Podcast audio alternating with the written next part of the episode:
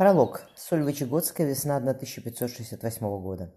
Во дворе кулака дрались двое. Со звоном скрещивались тяжелые клинки, ноги разъезжались в густой мартовской грязи. В тени лежали сугробы, но снег подтаивал. В теплом сиянии солнца на крыше сарая гомонили воробьи. Один из дерущихся схватился за руку.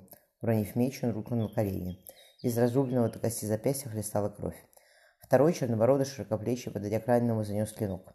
Раздался истошный вопль, отрубленная кисть плюхнулась чернобородному под руки под ноги. Он швырнул ее в лужу. Будете знать, как в чужой карман руку запускать. Ученый ты теперь. А Никей Строганов недовольно глянул из-под косматых дровей на Чернобородова. «Жалуются на тебя». Почти 70-летний Строганов, резво встав, зашагал по горнице. «Ты сюда звал вовсе не, лю... не руки людям рубить, а городки да промыслы наши защищать». «Защищать, Никей Федорович, можно, когда люди надежные. Вашими хвалились вы, однако же на деле не трусы, только в кабаке за чары геройствовать могут.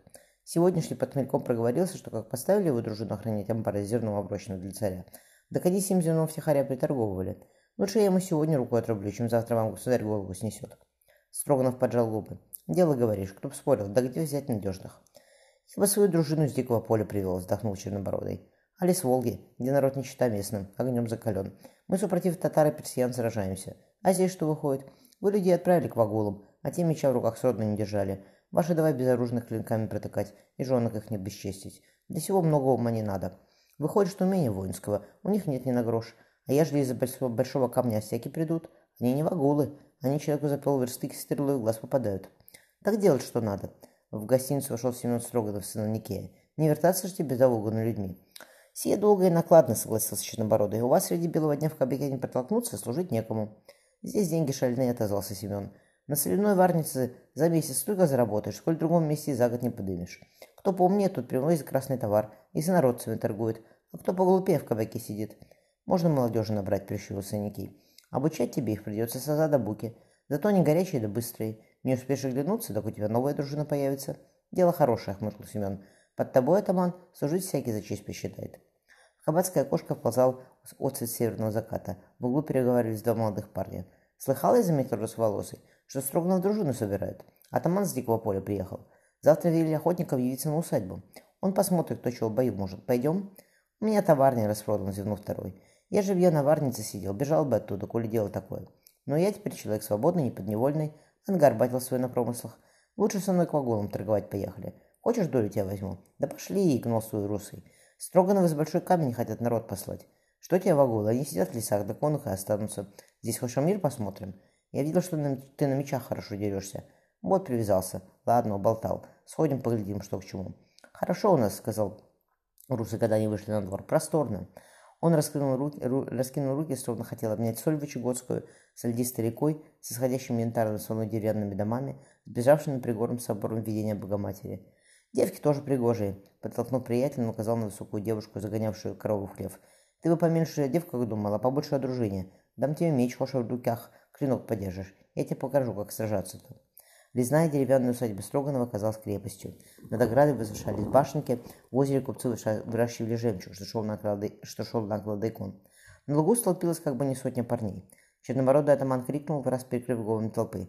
«Кто трус, пусть домой идет, он их нам не надобно. Война дело трудное, коль попадете в дружину, может и дома своего больше не увидите.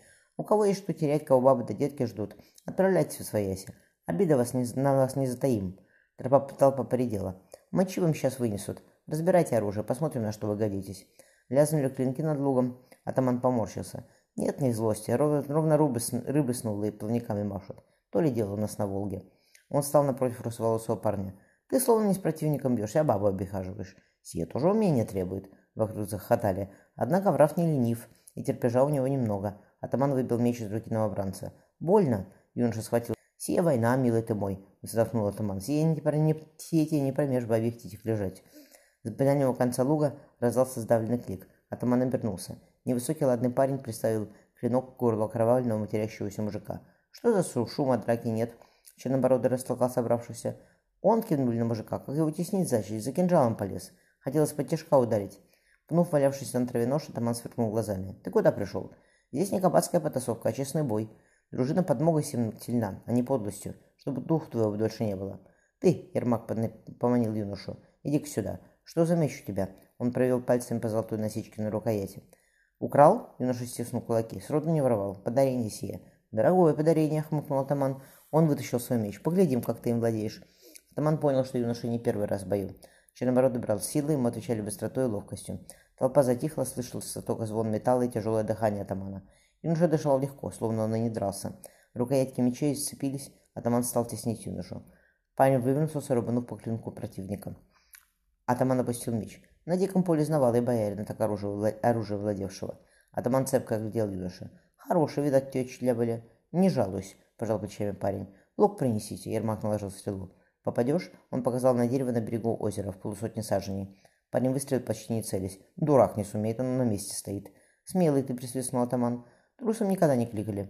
Усмехнулся парень. Сотником пойдешь ко мне? Стол, кровь, пять рублей серебром в год. И доля с добычи, коли в набег пойдет. Пойдем. Вроде охранять звали, не набегать.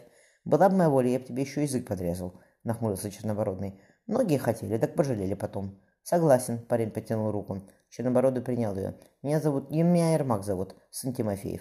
Тебя как величать? Михайлов я, Петр.